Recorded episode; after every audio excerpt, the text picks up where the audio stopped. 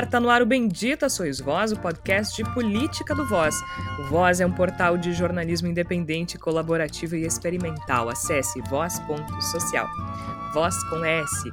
No Twitter e Instagram é voz underline social e você também encontra nosso conteúdo em facebook.com voz.social. Você pode ouvir os episódios anteriores do Bendita Sois Voz no nosso site voz.social ou em outros agregadores.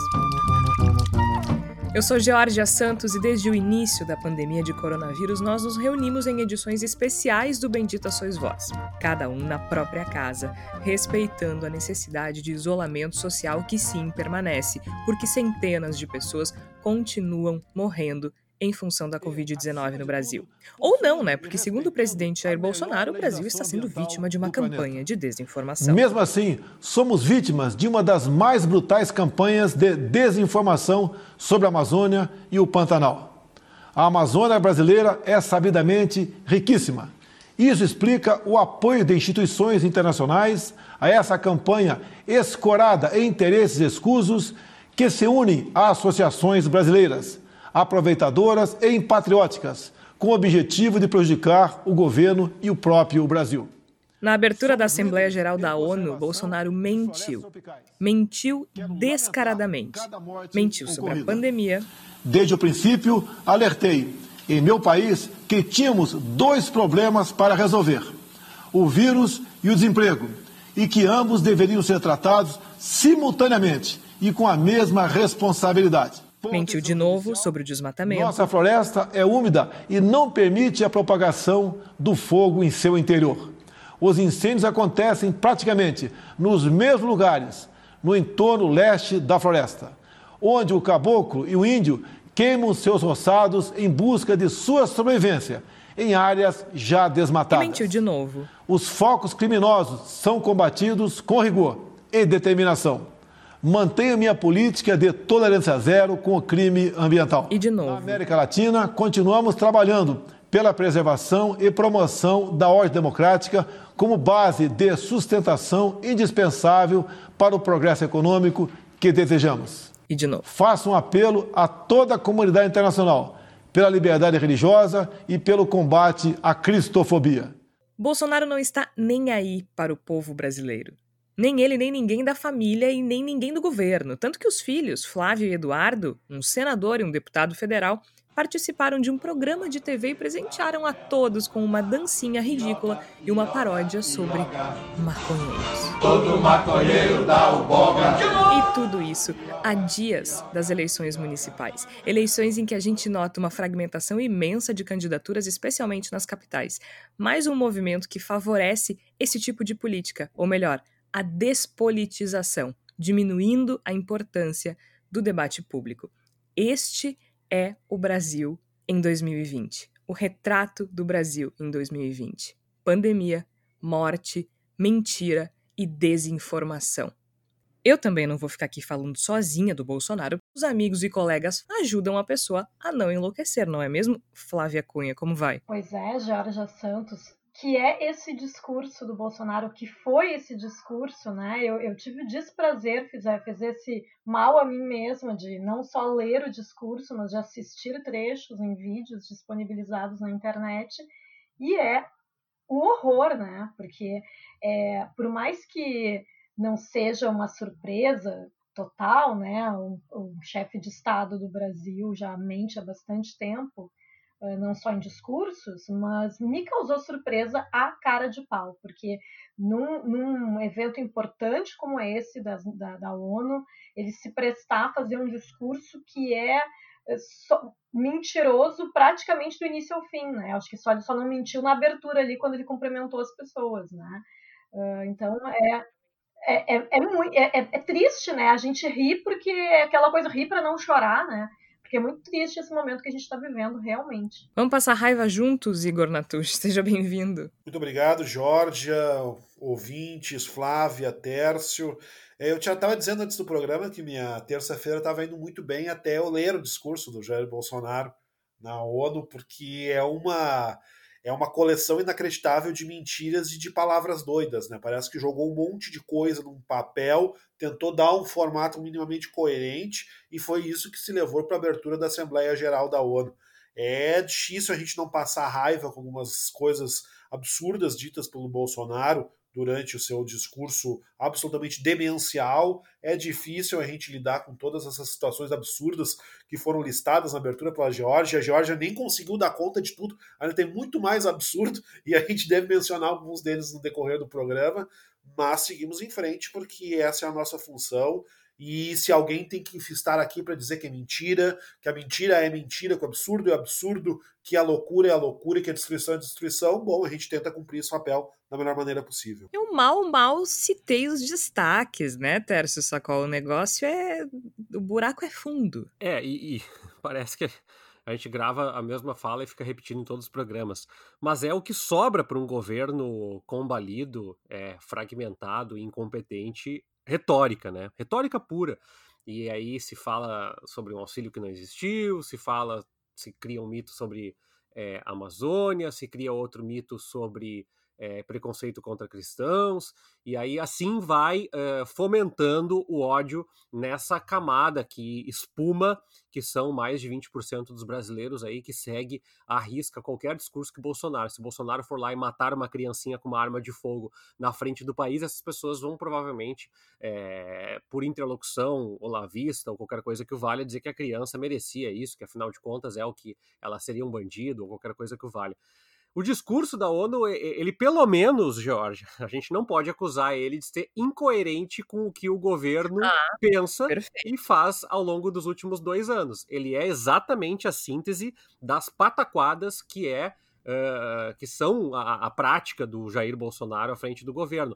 Eu, eu costumo dizer para meus alunos quando eles vão fazer alguma coisa que vão mudar muito no TCC muito rápido, Jorge, eu sempre dou um conselho e falo assim, ó, ah, é importante isso, é uma fotografia do momento. Eu acho que o podcast, às vezes, é uma fotografia do momento, nem que seja para posterioridade, mas é uma fotografia desse momento trágico que a gente está vivendo. Não, é uma coisa. A gente está aqui justamente, a gente fala muito isso, né? Que a gente se reúne no, no Bendito Sois Vós para tentar fazer algum sentido sobre as coisas e tentar entender é, o momento, como disse o Tércio. Isso me lembra muito meu avô, que o meu avô Rosimbo, ele diz, vamos fazer uma ideia, né? Em vez de dizer vamos supor, ele diz, vamos fazer uma ideia, só que vamos fazer uma ideia, ele se aplica para muita coisa e é o que a gente acaba fazendo aqui. A gente, a gente acaba fazendo uma ideia. Só que é tão absurda, a gente grava hoje, terça-feira, dia 22 de setembro, tá?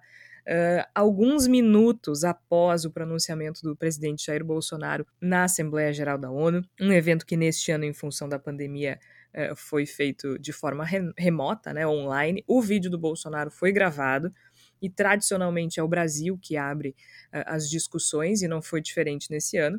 E assim como não foi diferente uh, a tradição de o Brasil abrir, não foi diferente a tradição do Bolsonaro mentir. Como disse o Igor fora da, do ar, choca, mas não surpreende, né? Não surpreende porque, como disse o Tércio, é coerente, é exatamente isso. A gente não, não espera nada diferente dele é uma cara de pau sem fim. A gente quase tem que admirar a coragem de mentir compulsivamente diante do mundo inteiro, né, Igor? Porque assim, ele falou uma coisa. Ele falou uma coisa verdadeira, ele disse uma coisa certa ao longo do pronunciamento. Ele disse que o mundo precisa da verdade para superar os desafios. É uma pena que ele tenha optado pelo contrário, né, Igor? É, essa frase do Bolsonaro parece mais um alerta que ele faz a seus aliados do que exatamente um desejo. Né? Ele alerta de que é preciso enfrentar a verdade para que o reino de mentira que ele tenta construir se torne possível. Eu fui dar uma olhadinha aqui no discurso do, do Bolsonaro na ONU e eu devo dizer que ele mente ou comete uma inverdade já na segunda frase do discurso, quando ele diz: Senhor secretário-geral da ONU, Antônio Guterres, a quem tem a satisfação de cumprimentar em nossa língua mãe. Eu queria avisar ele que o português não é a língua mãe do Brasil. ele está equivocado quanto a isso. Então já começa com uma inverdade na segunda frase do discurso de Jair Bolsonaro. Ele, e aí a gente tem uma lista que é que só não é inesgotável porque em algum momento, graças ao bom Deus, o discurso de Jair Bolsonaro chegou ao fim. Porque se o discurso tendesse ao infinito, a gente teria mentiras também tendendo a infinito. Né? Ele insiste naquela mentira deslavada de que as medidas de isolamento foram delegadas pelo STF aos estados e que cabe ao governo federal apenas fazer a distribuição dos recursos. É uma mentira deslavada na qual ele insiste. Ele ressuscita uma mentira que já estava quase esquecida, né, da, que o derramamento de óleo na, no litoral brasileiro foi causado pela Venezuela e, e a gente deve também fazer, não digo um elogio, mas uma, um reconhecimento ao Jair Bolsonaro pelo apego que ele tem às próprias mentiras. Né? Ele não abandona as mentiras feridas na estrada, né? ele carrega as mentiras consigo durante todo o trajeto e foi lá trazer de volta essa mentira deslavada, absurda, ridícula, inclusive. Mas ele não abandonou a mentira, ele vem com mentira a respeito da, das parcelas do auxílio emergencial, e aí depois eu acho que talvez o Tércio seja uma pessoa mais adequada para falar a respeito disso. A gente vai ouvir algumas das mentiras dele. É, é uma quantidade interminável de mentiras e que elas demonstram claramente para Jair Bolsonaro e para as pessoas que seguem o Jair Bolsonaro também que o discurso é tudo, né? A retórica é tudo. A, a verdade, os fatos não interessam e mais ainda o fato de de, de, os interlocutores, as pessoas que escutam a retórica, saberem que mentiras são mentiras também não faz diferença. Para Jair Bolsonaro, basta apenas a reiteração do seu próprio discurso. O seu discurso se legitima, a retórica se legitima na medida em que ela existe e se faz presente. E aí vai ele, todo corajoso, poderoso e pimpão, dizer uma quantidade inacreditável de mentiras deslavadas no, no, apenas na abertura da Assembleia Geral da ONU pelo segundo ano consecutivo. A gente, infelizmente, tem que passar por esse constrangimento, por essa vergonha que nem é alheia, né? A vergonha coletiva do povo brasileiro. É uma vergonha coletiva que às vezes parece um delírio coletivo de tão absurda, né, Tércio? Agora vamos escutar um trecho do discurso do presidente Jair Bolsonaro na abertura da Assembleia Geral da ONU, em que ele, adivinha, mente. Quero lamentar cada morte ocorrida. Desde o princípio, alertei em meu país que tínhamos dois problemas para resolver: o vírus e o desemprego, e que ambos deveriam ser tratados simultaneamente e com a mesma responsabilidade. Por decisão judicial, todas as medidas de isolamento e restrições de liberdade foram, delega de liberdade foram delegadas a cada um dos 27 governadores das unidades da federação. Ao presidente coube envio de recursos e meios a todo o país. Como aconteceu em grande parte do mundo, parcela da como aconteceu em grande parte do mundo, parcela da imprensa brasileira também politizou o vírus, disseminando o pânico entre a população. Sob o lema Fique em casa e a economia a gente vê depois, quase trouxeram o caos social ao país. Nosso governo, de forma arrojada, implementou várias medidas econômicas que evitaram o mal maior. Concedeu auxílio emergencial em parcelas que somam aproximadamente mil dólares para 65 milhões de pessoas. O maior programa de assistência aos mais pobres no Brasil e talvez um dos maiores do mundo. Bom, esse foi um trecho do início do pronunciamento do presidente Jair Bolsonaro e é um festival de absurdo, né? Ele é, é aquela coisa assim, ele lamenta cada morte ocorrida, né, Tércio? Mas, desde o princípio, eu avisei que o vírus e o desemprego deveriam ser tratados com a mesma responsabilidade. Aquele discurso que a gente conhece uh, desde o início, né? Como o Igor falou, lavando as mãos, dizendo que o STF delegou as responsabilidades aos governadores, e, claro, culpando a imprensa dizendo que a imprensa brasileira politizou o vírus e disseminou pânico entre a população, de novo culpando o fique em casa por eventuais problemas econômicos e, como se não bastasse, diz que concedeu auxílio emergencial em parcelas que somam uh, mil dólares para 65 milhões de pessoas. É um amontoado de coisa difícil de fazer sentido, né, Tércio? Mas é, é parte da ideia de construir uma história um, uma história muito própria para circular entre os correligionários dele. É, ninguém me tira da cabeça, Jorge, que o projeto do Bolsonaro é os 25%, manter os 25% para 2022 e tentar ir para o segundo turno com um candidato que, que seja capaz de ser mais impopular do que ele. Pronto.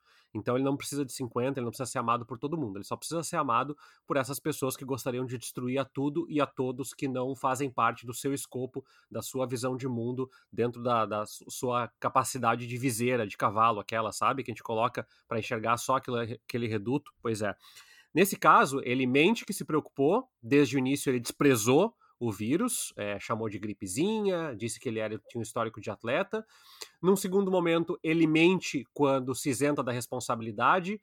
A agência aos fatos já fez essa divulgação. O STF jamais disse que não era responsabilidade do governo federal. Pelo contrário, era responsabilidade também dos estados, mas não em nenhum momento se isentou o, o governo federal. Esse auxílio emergencial de mil dólares, ele não existe, ele pode até fazer um alabarismo retórico para dizer que as mães que não sei o quê, porque as parcelas do. É mentira. É mentira, é distorção, é falsidade, é completamente falacioso. E é, para encerrar dessa parte aí, é, também é falacioso dizer que houve uma preocupação com o desemprego. Por quê? Porque o crédito para os micro e pequenos é, empresários ele não chegou em grande parte ele não chegou. Não houve uma estrutura para que o auxílio emergencial fosse pago anteriormente. E também quando ele é, surgiu, quando ele foi sugerido, ele inicialmente ia ser de 200 reais. Depois, diante da, da capitalização, da popularização do auxílio emergencial, aí o governo sugeriu 600 reais. Então, é, em pouquíssimo tempo, ele mente quatro vezes, talvez cinco a gente não tenha percebido, talvez dez a gente não tenha percebido, mas é que a minha avó, quando eu era criança, dizia para mim, né, que, que a gente mente tanto às vezes que a gente se acostuma, a gente começa a acreditar na nossa própria história. Eu acho que é um pouco isso, um pouco é, de falta de caráter, né, de falta de escrúpulos, de ética, de decência, de humanidade, e o outro pouco é porque é o que resta para um governo que está destruindo cada cantinho do Brasil, cada é, processo produtivo, cada construção histórica e social, é acreditar que está fazendo melhor ainda que saiba que não está. Agora, uma outra parte de mentira, Flávia, aí diz respeito aos incêndios na Amazônia e no Pantanal. Esse foi um trecho que chocou bastante, né? Uh, especialmente porque há inúmeras informações recentes de que sim, os focos de incêndios são criminosos, né?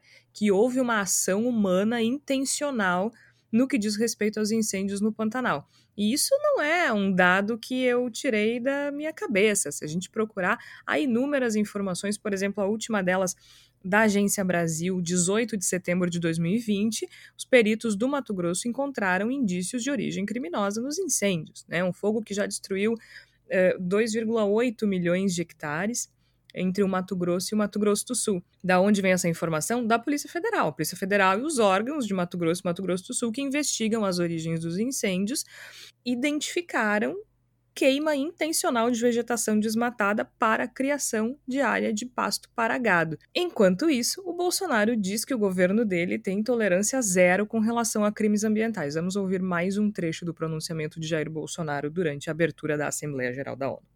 Nosso agronegócio continua pujante e, acima de tudo, possuindo e respeitando a melhor legislação ambiental do planeta. Mesmo assim, somos vítimas de uma das mais brutais campanhas de desinformação sobre a Amazônia e o Pantanal. A Amazônia brasileira é sabidamente riquíssima. Isso explica o apoio de instituições internacionais a essa campanha escorada em interesses escusos que se unem a associações brasileiras, aproveitadoras e patrióticas, com o objetivo de prejudicar o governo e o próprio Brasil. Somos líderes em conservação de florestas tropicais. Temos a matriz energética mais limpa e diversificada do mundo. Mesmo sendo uma das dez maiores economias do mundo, somos responsáveis por apenas 3% da emissão de carbono garantimos a segurança alimentar a um sexto da população mundial, mesmo preservando 66% de nossa vegetação nativa e usando apenas 27% do nosso território para a pecuária e agricultura, números que nenhum outro país possui. O Brasil desponta como o maior produtor mundial de alimentos e, por isso, há tanto interesse em propagar desinformações sobre o nosso meio ambiente. Estamos abertos para o mundo naquilo que melhor temos para oferecer. nossos produtos do campo. Nunca exportamos tanto. O mundo cada vez mais depende do Brasil para se alimentar. Nossa floresta é úmida e não permite a propagação do fogo em seu interior. Os incêndios acontecem praticamente nos mesmos lugares, no entorno leste da floresta, onde o caboclo e o índio queimam seus roçados em busca de sua sobrevivência em áreas já desmatadas. Os focos criminosos são combatidos com rigor e determinação. Mantenho minha política de tolerância zero com o crime ambiental. Juntamente com o Congresso Nacional, buscamos a regularização fundiária, visando identificar os autores desses crimes. Lembro que a região amazônica é maior que toda a Europa Ocidental. Daí a dificuldade de combater não só os focos de incêndio, mas também a extração ilegal de madeira e a biopirataria.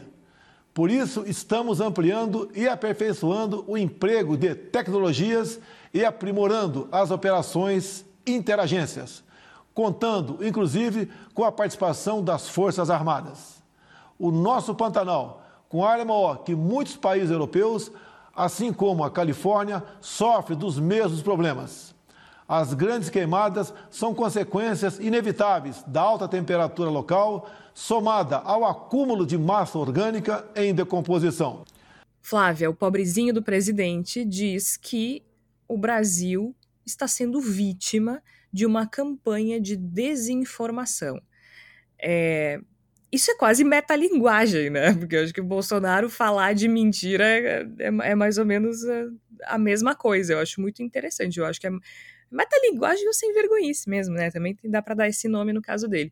Dizendo que a legislação ambiental brasileira é, uma das, é a melhor do mundo, dizendo que o governo dele tem tolerância zero com relação a crimes ambientais e que o Brasil está sendo vítima de uma campanha de desinformação com relação a esses incêndios. É muita cara de pau, né? Pois é, porque além da mitomania, né, que é essa mentir compulsivamente, né, como descreve a psicologia, tem também a mania de perseguição, né, que é uma característica do Bolsonaro, né? Quem é, quem está fazendo, quem está promovendo essa, que, essas brutais campanhas de desinformação sobre a Amazônia e o Pantanal. Como tu disseste ali, a própria Polícia Federal já tem informações de que os incêndios são, tem, tiveram origem uh, humana. Né? Uma, uma matéria já antiga aqui, relativamente antiga, de 22 de agosto, falando que satélites da NASA mostram que a maioria das queimadas na Amazônia tem origem no desmatamento. A NASA, que é uma agência norte-americana, será que os Estados, os Estados Unidos também estão contra o Brasil agora? Ele vai brigar com o Trump?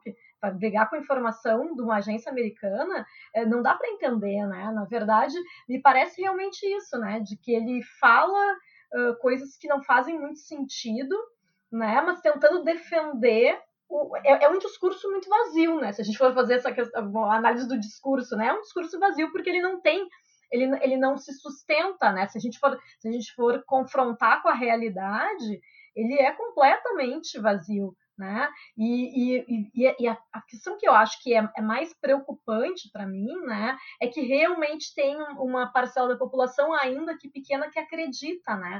Eu acho que isso que é o, é o pior, né? porque eu acho que eu fico pensando assim: eh, as pessoas ficam vendo uh, as matérias na televisão, ficam olhando uh, na internet, os incêndios, e, e, e, ficam pensando que é tudo mentira? Será? Será que é isso que, que os eleitores de, do, do, Bolsonaro, esses mais fervorosos, pensam? Que é tudo uma grande mentira, uma, uma fake news gigante, assim, de que está todo mundo mentindo para prejudicar o governo Bolsonaro, eu, eu, eu, queria entender. É exatamente o que eles pensam. Eles realmente acham que é isso, que é um super complô para uh, destruir a imagem desse presidente salvador que, que veio para romper com o sistema. É, e, e, tem, e tem essa parte aí que, que o Bolsonaro faz, que daí ele, ele acaba sendo espertinho, né? Que é quando ele, ele compara os incêndios que estão acontecendo aqui no Brasil com a questão, por exemplo, da Califórnia, que já se comprovou que é outra questão, é diferente lá, né? Então, assim, ele sabe que é diferente, mas ele compara porque as pessoas disseram, ah, é verdade, lá na Califórnia também tá pegando fogo e ninguém fica dizendo que a culpa é do desmatamento, né? Então, assim, tem, uh, tem essa, esse, esse jogo que ele faz, né, de, de tentar realmente enganar as pessoas. Só que é, a, a questão que, que, existe é isso, né? Ele está falando só para essa parcela da população que apoia ele, porque num, num evento importante como esse da ONU, eu, eu fico pensando assim, relações diplomáticas do Brasil nos próximos anos já estão muito prejudicadas, né? Mas eu fico pensando, o próximo presidente, né, que vamos torcer que não seja nem o Bolsonaro, nem nenhum seguidor dele, vai ter muita dificuldade de conseguir voltar a, a, a, ter a mesma credibilidade diplomática que o Brasil tinha antigamente. Pois é, o Bolsonaro ele é um pouco como se fosse uma espécie de, de demiurgo de uma nova verdade, né? Que parece que pelo poder da fala dele, né, pelo poder da sua voz, ele consegue criar uma versão que é suficientemente forte para ignorar toda a realidade do mundo e se consolidar pelo simples poder da sua palavra. E isso a gente vê muito nessa parte em que ele se manifesta de uma maneira absolutamente cretina a respeito de todas as questões ambientais que estão, que estão apavorando o mundo inteiro, né? E além disso, né, aí voltamos para um outro aspecto bastante comum da, da, da, personalidade patológica de Jair Bolsonaro e que ele acaba jogando sobre todo o governo federal, é a sua tendência de sempre colocar a culpa nos outros, né? Aí a gente pega aquela, aquela frase no qual ele diz, né? Agora vou ler a parte que ele fala de que a floresta é úmida e não permite a propagação do fogo. E na frase seguinte, ele diz que os incêndios acontecem numa determinada região na qual os índios queimam seus roçados. É, Ou seja, claro. ele faz as duas coisas ao mesmo, quase ao mesmo tempo. De um lado, ele apela a uma realidade mítica que ele mesmo inventa, de que como a floresta é úmida, ela não pega fogo, como se ela fosse feita de água, e portanto ela não pegasse fogo. E na frase seguinte, ele joga a culpa. Mas onde está queimando é porque o índio queimou. Não. E não faz o menor sentido, porque se não existe ação criminosa, é porque algum, algum ser humano tacou fogo ali. Sim. Se algum ser humano tacou fogo ali, a floresta está queimando. Mas a Mas floresta não queima. É exaustivo. Não e, aí, não, e logo depois ele diz que a tolerância zero com o crime ambiental, ou seja, tipo, esses incêndios, ou eles não são crime ambiental, estão sendo cometidos pelos índios, coitados, e não é crime ambiental, ou então ele não está combatendo o crime ambiental que ele diz que está combatendo, não é uma coisa que não, não, não pega, não encaixa, né? Então ele cria essa realidade uh, ficcional e tudo que não encaixa nessa realidade ficcional, ele joga como responsabilidade de outrem, seja do índio, seja do camponês, seja da Venezuela, seja lá de quem for. E tem um detalhe, né, Igor? Porque ele fala que a legislação ambiental brasileira é uma das melhores do mundo. É, na letra fria da lei, é. Ela é uma legislação bastante completa e bastante avançada. É, que realmente tem uma série de mecanismos para proteger. O que acontece é que essa legislação não é respeitada a começar pelo governo dele. Ou a gente esquece que ele, inclusive, foi multado pelo Ibama e depois que assumiu o servidor que havia multado o então deputado Jair Bolsonaro foi misteriosamente é, retirado da, das funções que exercia. Ou a gente esquece, tem que colocar de novo, como a gente colocou nos últimos episódios, o ministro do Meio Ambiente dizendo que tinha que aproveitar o coronavírus para fazer a boiada passar e flexibilizar a legislação. Se é uma das melhores do mundo, por que, é que o governo dele insiste tanto em flexibilizar? É, é, é, é, um, é um jogo de palavras que ele é desenhado para mentir e confundir, Tércio. É, é, é esse o objetivo.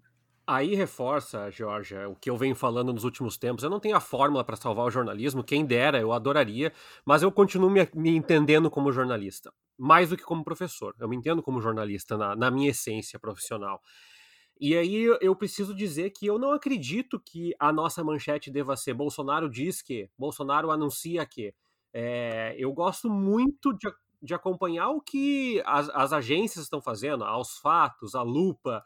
Uh, o André Trigueiro, que é um jornalista de referência na área ambiental, é, tuitou durante o, o, o discurso aqui dizendo: ó, Regras de proteção ambiental deveriam ser respeitadas e crime apurados. Na realidade, não. O governo reduziu a aplicação de multas e criou uma comissão que permite o perdão aos infratores na área ambiental.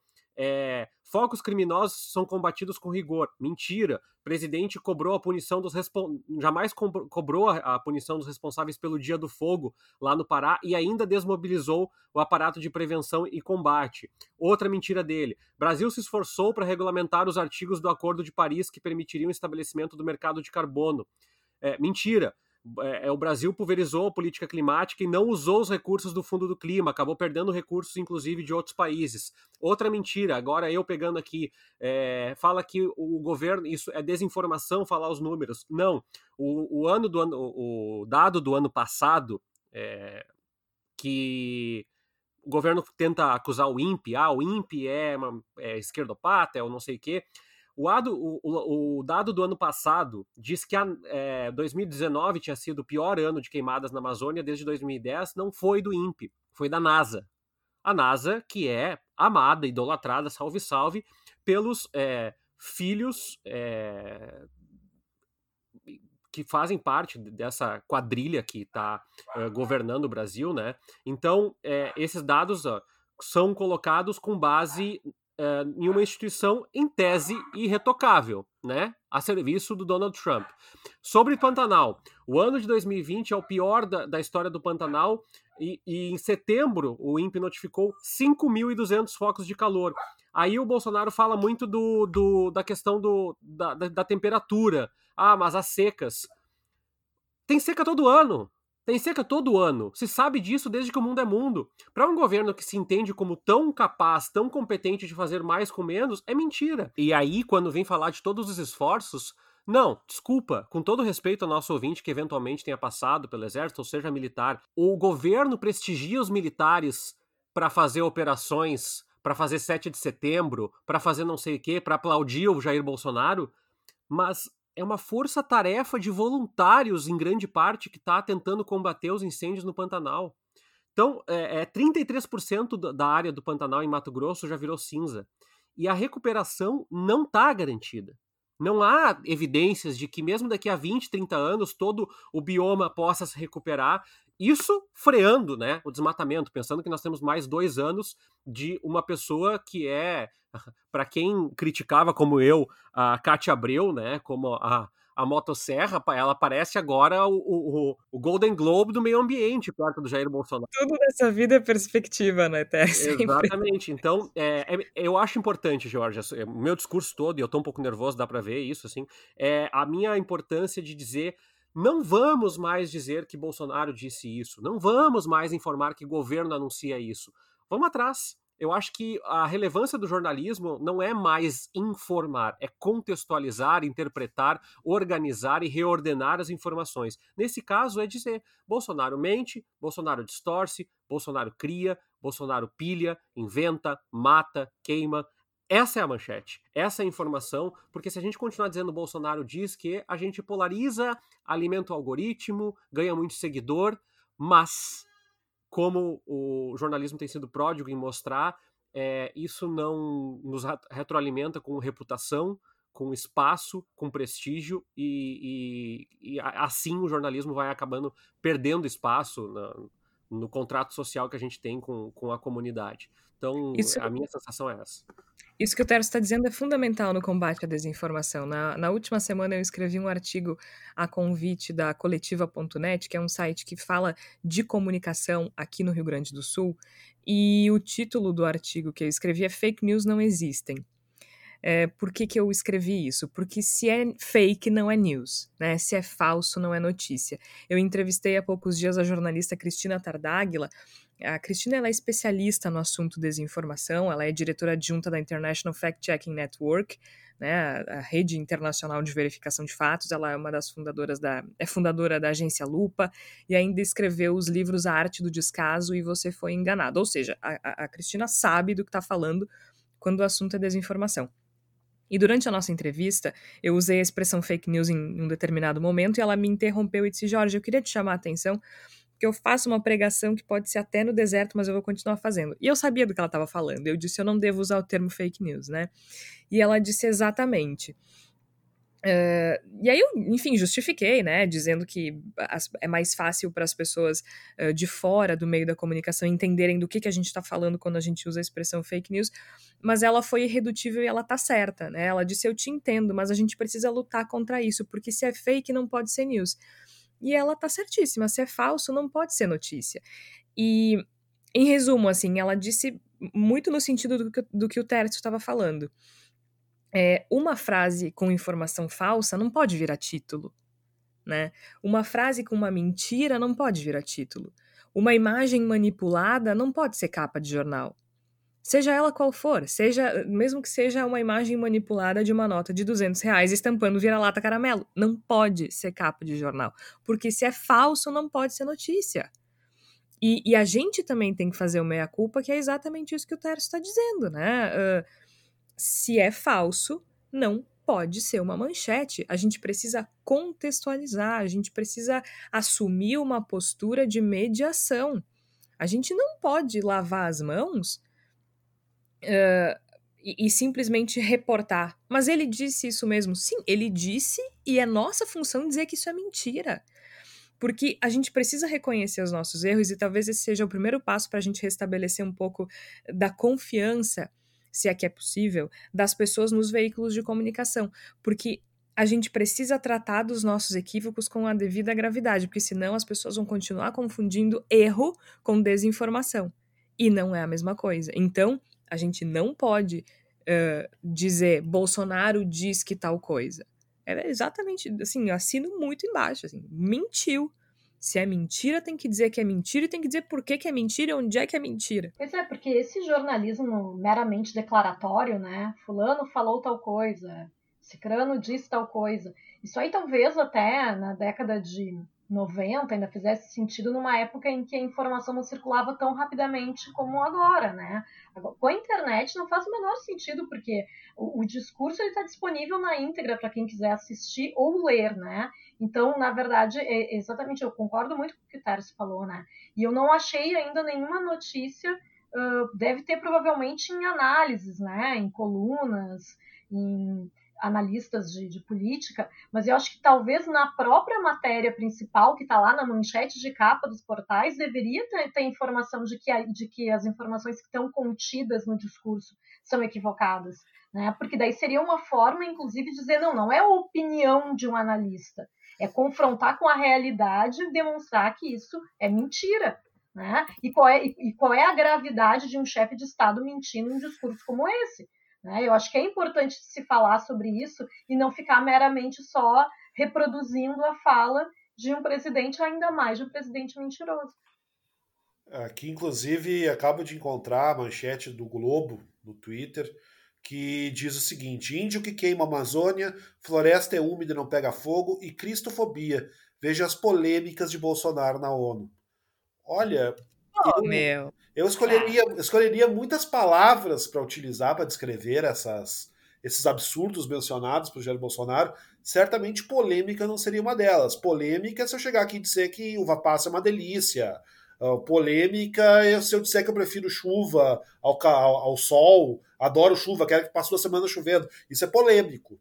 O que o Bolsonaro colocou né, nessas, nessas suas afirmações é, é, é muito mais grave e muito mais uh, contestável, por assim dizer, do que uma polêmica. É mentira, é mistificação, é falseamento da realidade. A gente não está lidando com coisas que são polêmicas. É canalice, polêmica é não gostar de pastel, pelo Exato, amor de Deus. Exatamente. Então, quando a gente tenta dourar a pílula por trás de uma pretensa uh, de pretenso afastamento da notícia, né? Vou reportar o que aconteceu sem ser contaminado pelas paixões, então vou listar que o que o Bolsonaro está dizendo aqui são polêmicas a gente, na verdade, não está nem mesmo fazendo jornalismo, né? Isso nem jornalismo é. Uma manchete dessas não é uma manchete jornalística, porque ela permite que coisas que não são verdadeiras, coisas que, que se prestam, inclusive, de maneira intencional ao falseamento da realidade, a mentir sobre a realidade, a criar um universo paralelo e fazer com que ele seja legitimado, ele ganha legitimidade a partir dessas manchetes. Uma manchete como essa, quando tratam claro. a colocação como a cristofobia, como se fosse uma polêmica, ela admite, de certo modo, que se pode discutir a existência da cristofobia no Brasil. E não se pode discutir, porque não existe cristofobia no Brasil. Os cristãos não são perseguidos na rua. Porque a gente ainda não tinha falado desse uhum. trecho final do pronunciamento do Jair Bolsonaro, caros ouvintes, eh, ele diz o seguinte: que a liberdade é o bem maior da humanidade A gente até concorda, a gente só não entende que ele eh, faça alguma coisa para isso, afinal de contas é um cara que defende ditadura e torturador. Mas ele disse o seguinte: Na América Latina, continuamos trabalhando pela preservação e promoção da ordem democrática como base de sustentação indispensável para o progresso econômico que desejamos. A liberdade é o bem maior da humanidade. Faço um apelo a toda a comunidade internacional pela liberdade religiosa e pelo combate à cristofobia. Também quero reafirmar minha solidariedade e apoio ao povo do Líbano pelas recentes adversidades sofridas. Cremos que o momento é propício para trabalharmos pela abertura de novos horizontes, muito mais otimistas para o futuro do Oriente Médio. Os acordos de paz entre Israel e os Emirados Árabes Unidos e entre Israel e o Bahrein três países amigos do Brasil, com os quais ampliamos imensamente nossas relações durante o meu governo. Constitui excelente notícia. O Brasil saúda também o plano de paz e prosperidade lançado pelo presidente Donald Trump, com uma visão promissora para, após mais de sete décadas de esforços, retomar o caminho da tão desejada solução de conflito israelense-palestino. A nova política do Brasil de aproximação simultânea a Israel e aos países árabes converge com essas iniciativas, que finalmente acende uma luz de esperança para aquela região. O Brasil é um país cristão e conservador e tem na família a sua base. Deus abençoe a todos. O meu muito obrigado fala dos acordos de paz no Oriente Médio e fala dos Emirados Árabes, Israel e Bahrein como três amigos países do Brasil, o que eu também achei bastante interessante, porque ele falou em democracia uh, durante o pronunciamento, dizendo que eles continuam trabalhando pela preservação e promoção da ordem democrática na América Latina, sendo que os Emirados Árabes e o Bahrein são duas ditaduras também, né? Uh, mas ele está dizendo aqui que são países amigos e ampliaram imensamente as relações durante o governo. Uh, saudou Donald Trump e ainda diz que o Brasil é um país cristão, conservador e tem a família na base. Aí agora só me explica, Igor. Ele fala de cristofobia num país que ele mesmo diz que é cristão e conservador? É, realmente, aí que tá. Por isso que a gente diz que as, as contradições, as mentiras de, de Jair Bolsonaro, elas são autocontraditórias. Quer dizer, então, que um país que é cristão, existe cristofobia. Quer dizer, então, que.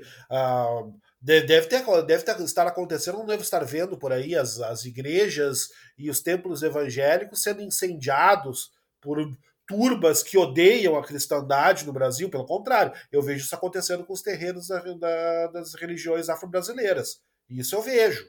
Então, uh, a gente não pode simplesmente colocar numa manchete de jornal um termo disparatado, um termo demencial, um termo mentiroso, calhorda, sem vergonha, como cristofobia, e acreditar que é possível tratar isso como uma coisa polêmica. Não, isso não é polêmico, isso não é nem mesmo debatível, isso é uma invenção, é um falseamento da realidade, e jornais como o Globo, quando se prestam a tratar essas coisas como polêmicas, eles estão servindo para legitimar coisas que são absurdas, coisas que são mentirosas e que servem apenas como a destruição exata daquilo ao qual o jornalismo se preza.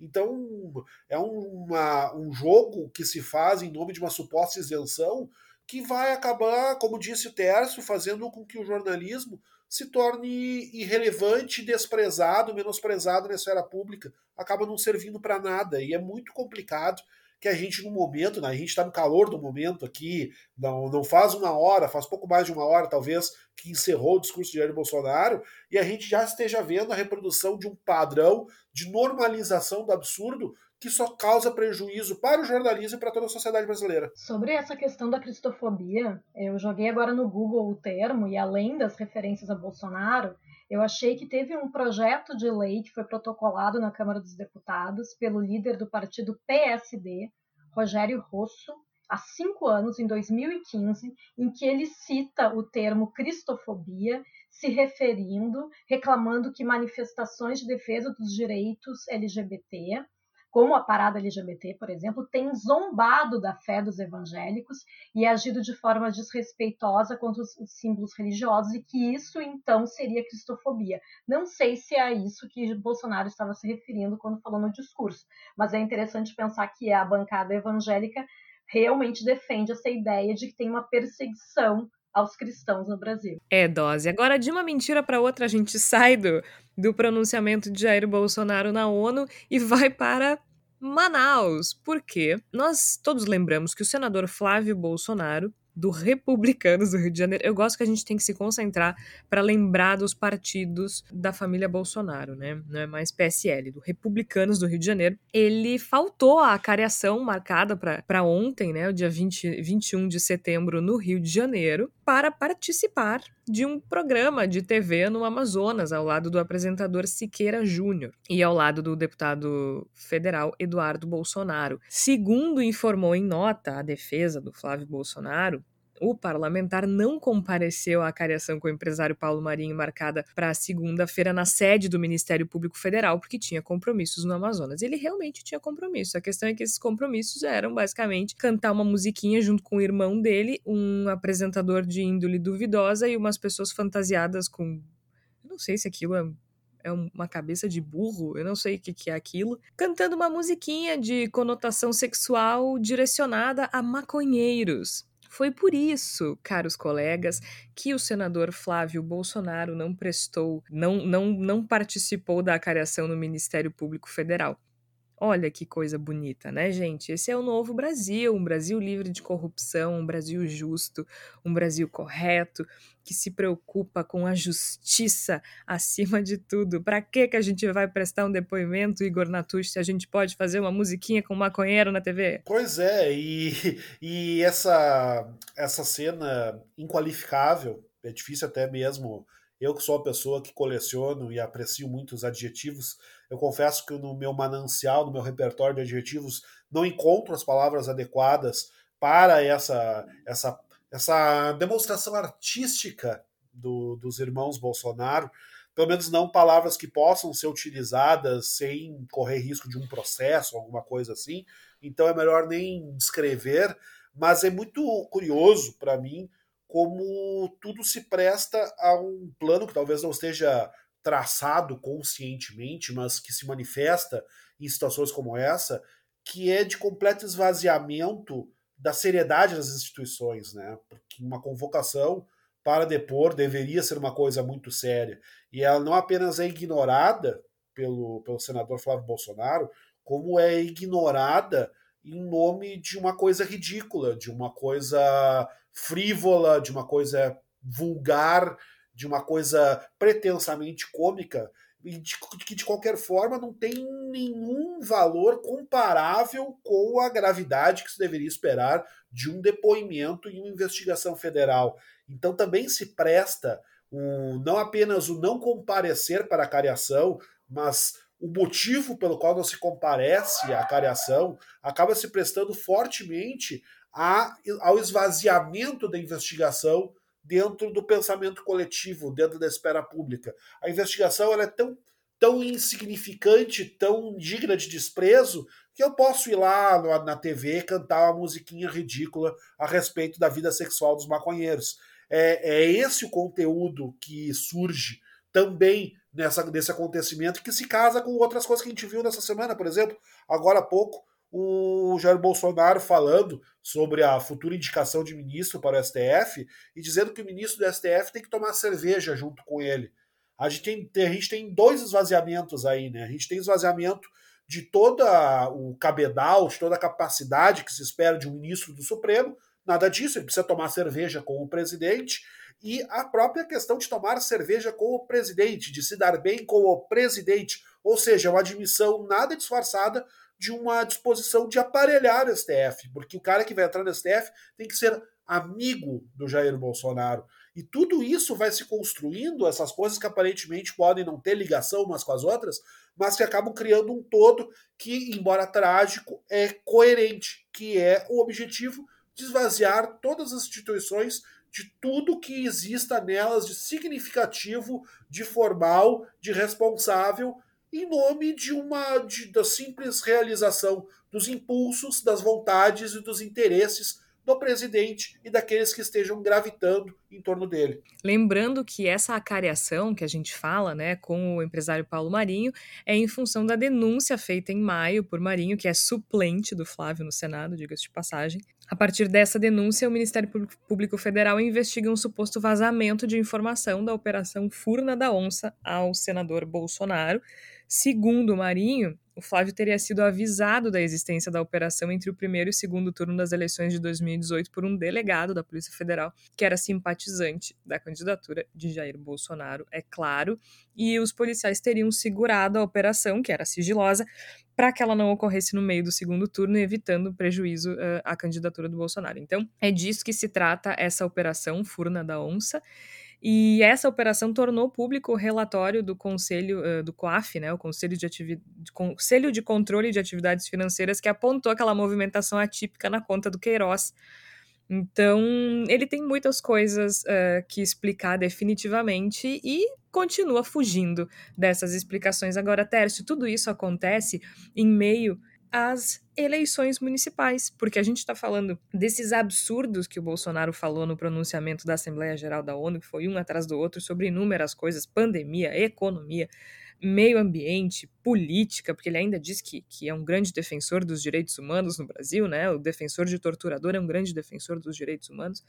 Os filhos fugindo uh, de dar explicação, e tudo isso acontece em meio às eleições municipais, as, a, já foi dada a largada, eleições com candidaturas extremamente fragmentadas, né? Inclusive o PSL, que era o partido do presidente e que forma a maior base do presidente no Congresso, se uh, fazendo coligações com partidos que eram inimigos mortais. Então, candidaturas extremamente fragmentadas que fragilizam muito o debate político numa situação, num momento tão delicado do país, né? E, e tem um, um, elemento que eu acho que é bem interessante, todo mundo que está nos ouvindo aí vai ser mobilizado, tem, eu sei que a gente tem ouvintes que moram no Canadá, é, o, o Tiago Marimon, que sempre me fala que nos ouve, tem colegas nossos ouvindo em Portugal, na Europa, nos Estados Unidos.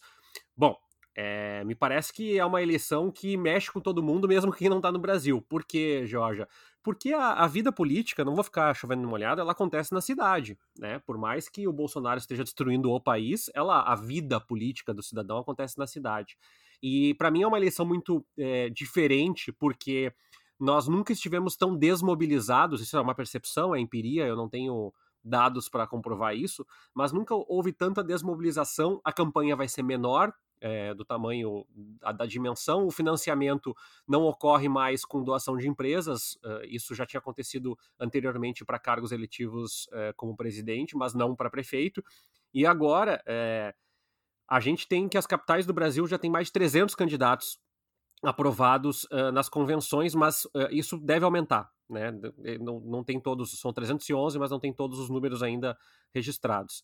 E isso seria o maior, o maior número de candidatos para prefeituras de capitais. Bem maior do que 2016, que foram 209, por exemplo. E por que isso se justifica, né, Georgia? E acho que é legal a gente falar disso num programa que fala muito de governo federal, porque isso tem a ver com é, o fim das coligações para vereadores, porque os partidos agora precisam de um candidato a prefeito para alavancar as candidaturas para vereador, e também a cláusula de barreira em 2022, porque os partidos começam a ter candidaturas mais é, competitivas para a Câmara dos Deputados. O que, que isso funciona? Qual é a lógica do funcionamento disso? A lógica de funcionamento, e isso é uma percepção, uma leitura minha da ciência política, é que nós temos uma campanha cada vez mais, e nesse caso mais ainda, inclinada a fugir do debate técnico. É uma, uma campanha que já nos últimos, nos últimos anos já vem é, esvaziando o debate técnico, econômico, social, técnico, urbanístico, sanitário, em nome de uma ideologia. Por quê? Porque é muito difícil mobilizar as pessoas com causas que eventualmente não, não as tocam, né? Então, por exemplo, olha, eu vou é, melhorar o índice de saneamento básico de Porto Alegre, ou de São Paulo, ou do Rio, ou eu vou é, colocar é, um, um, EJA municipal. Então, a minha percepção é que tanto a direita está mais fragmentada, como o campo considerado progressista, e até mesmo os partidos liberais. né? Tem muita gente do Renova, desse movimento político aí, que está espraiado em vários uh, campos ideológicos aí, e a minha sensação é que dada a, a, não concentração de candidatos, é possível que nós percamos um pouco. Uh, nós ganhamos em pluralidade, sem dúvida, mas nós percamos um pouco em, em debate do ponto de vista mais técnico, porque, primeiro, não tem como fazer um debate com 12 candidatos, e segundo, porque é, nós não temos 12 ideologias no campo. Uh, citando Porto Alegre, nós temos aqui a Melchiona, a Juliana Brizola e a Manuela num campo ideológico. Nós temos o, Fortune o Fortunati, é, o Sebastião Melo e o Marquesan e o Walter Nagelstein no mesmo campo é, ideológico, no mesmo espectro ideológico. Então, minha sensação é que é muito difícil e o, o eleitor tende a tomar as decisões muito mais com base na emoção, como muita, muitas vezes já o é, é, e o que pode nos colocar muitos aventureiros é, na, política, porque ganha mais quem já tem visibilidade. Minha percepção, minha leitura é essa.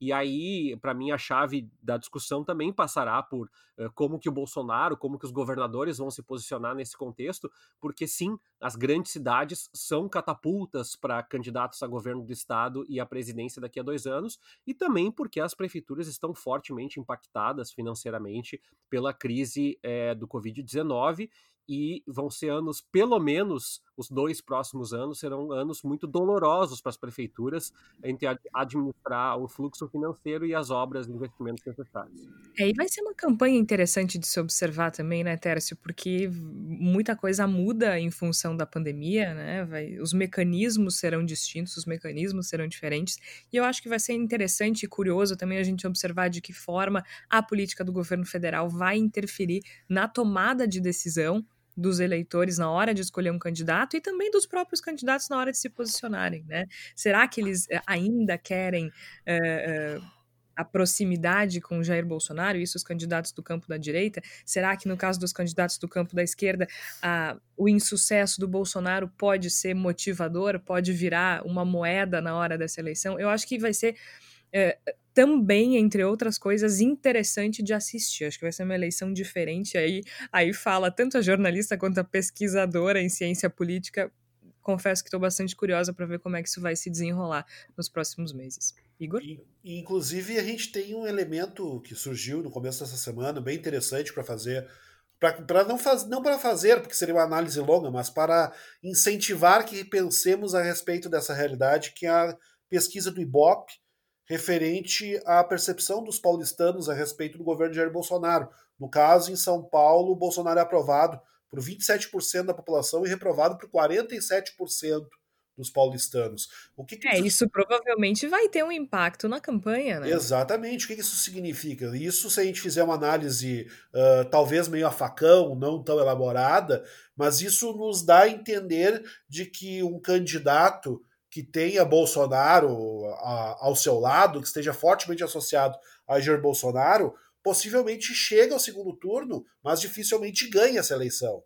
Então a gente começa a ter uma, uma dinâmica de aproximação e talvez eventual afastamento com relação ao governo federal que vai sendo identificada e que pode gerar resultados muito interessantes, além de algumas contradições eh, curiosas, como a gente vive aqui mesmo no Rio Grande do Sul, no qual o atual prefeito, Nelson Marquesan Júnior, acabou se aproximando do PSL, do partido que era o partido de Jair Bolsonaro, que talvez volte a ser o partido de Jair Bolsonaro, e que acaba sendo um partido que, mesmo tendo sido eleito e tendo se consagrado no, no, nas casas parlamentares como um partido que não dependia de horário de televisão, não dependia de horário de rádio, de propaganda eh, obrigatória, mas sim do poder nas redes, hoje se torna um partido interessante de abraçar, justamente porque dá mais tempo de rádio, dá mais tempo de televisão, dá mais inserções publicitárias para suas campanhas. Então tem muita coisa interessante acontecendo e que vai ganhar certamente muito mais relevo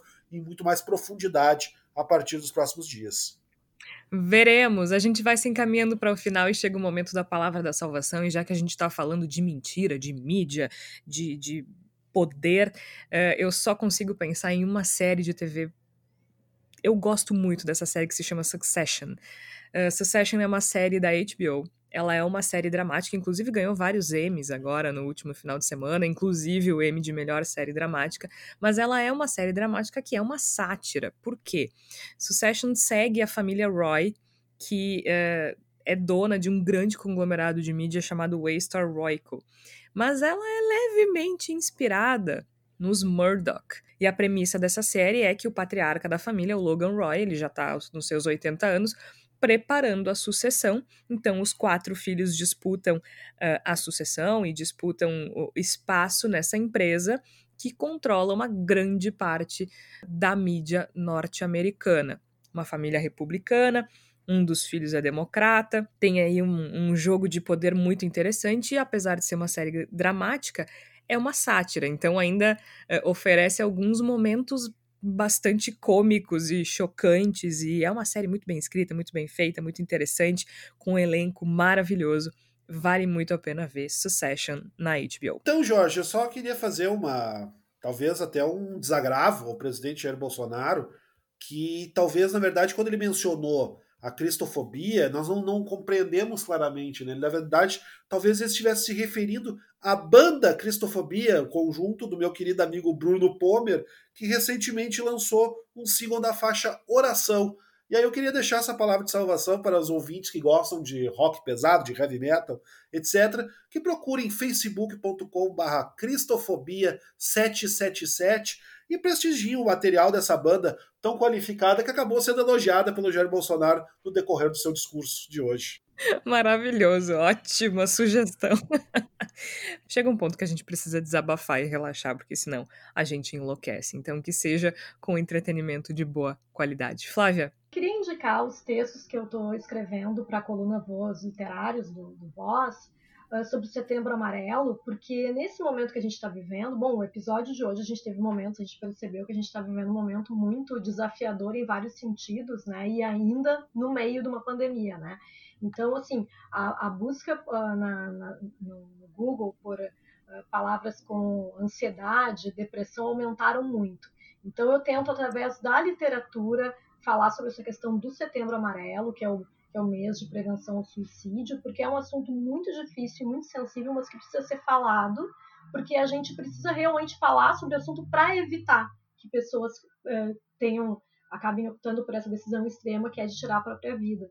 E a, a, maneira que já se sabe, né? Tinha uma época que se pensava que não se deveria falar para não se incentivar, e na verdade se chegou à conclusão de que não, de que esse tabu fazia com que as pessoas ficassem isoladas e acabassem ficando mais deprimidas. Né? Então a gente precisa falar sobre suicídio, sim, para que vidas sejam salvas. Precisa falar sim, aliás, é uma ótima lembrança, Flávia, porque é muito importante, especialmente num momento como o que a gente está vivendo. Muitas pessoas se sentem sozinhas, solitárias, desamparadas, então é fundamental que a gente toque nesse assunto e que as pessoas saibam que não, que elas não estão sozinhas. Tércio, tem alguma sugestão? Sim, é, eu estava procurando o link aqui para poder passar. É uma ideia legal que eu acho que tem que prosperar. Eu tenho conversado muito com alguns professores uh, que eu tenho mais afinidade dentro do curso de jornalismo. E o canal Reload é um canal de jornalismo, não tem nada inédito no ponto de vista da produção, o que o conteúdo traz. Mas basicamente ele é um canal produzido por redações jornalísticas junto com 12 influenciadores no Brasil que tem o objetivo de descomplicar algumas notícias e trazer é, de forma um pouquinho mais simplificada para as pessoas, especialmente para os jovens. Por que, que eu estou dando essa recomendação? O link é reload, em inglês mesmo, né? R-E-L-O-A-D ponto news. É, por que, que eu estou dando essa sugestão? Porque, Georgia, eu acho que a minha experiência trabalhando com os meus alunos, e eu gosto muito, sou muito feliz, muito realizado profissionalmente com o que eu faço, é, me mostra que cada vez mais o jornalismo corporativo, tradicional, convencional, tem uma dificuldade gigante é, de alcançar públicos novos. E esses públicos, eles não deixam de consumir conteúdo. Eles só consomem, em grande parte, conteúdos que não têm filtro e lastro jornalístico. E quando surge uma plataforma alinhada aí com canais como a Agência Pública, é, como a Agência Lupa, por exemplo, é, é muito legal porque é um canal bem compartilhável, sabe? São vídeos bem didáticos, com imagens bem coloridas, é, memes e tal. E aí alguém pode dizer assim: ah, mas será que. Eu acho que sim, acho que esse é o caminho. A questão ambiental tem sido muito bem tratada por eles. Acho que o, o, o canal tende a crescer e, para mim, é muito. É muito legal que estejam surgindo iniciativas como essa. Se a gente quer que o jornalismo reverbere mais e não tenha tanta manchete dizendo que é polêmico o Bolsonaro, a gente precisa fomentar essas ideias. Então, sigam né, o canal Reload, YouTube, Twitter e tal. Eu acho que o público, principalmente quem quer alcançar jovens, adolescentes, ou mesmo pessoas que não têm essa afinidade toda com jornalismo, acho que vale bastante. Maravilha! A gente vai ficando por aqui. Eu sou Georgia Santos, participaram a Flávia Cunha, o Igor Natush, o Tércio Sacol. Você que costuma ouvir o Bendita Sois Vós toda semana, curta, compartilhe, espalha pra galera, manda pelo WhatsApp, manda aquela letrinha para aquele amigo bolsominion que ainda não se rendeu. Cara, escuta isso aqui que vai mudar a tua vida. A gente precisa da tua colaboração e da tua ajuda, então espalha o Bendita Sois Vós para todo mundo, tá certo? A gente volta na próxima semana. Até lá!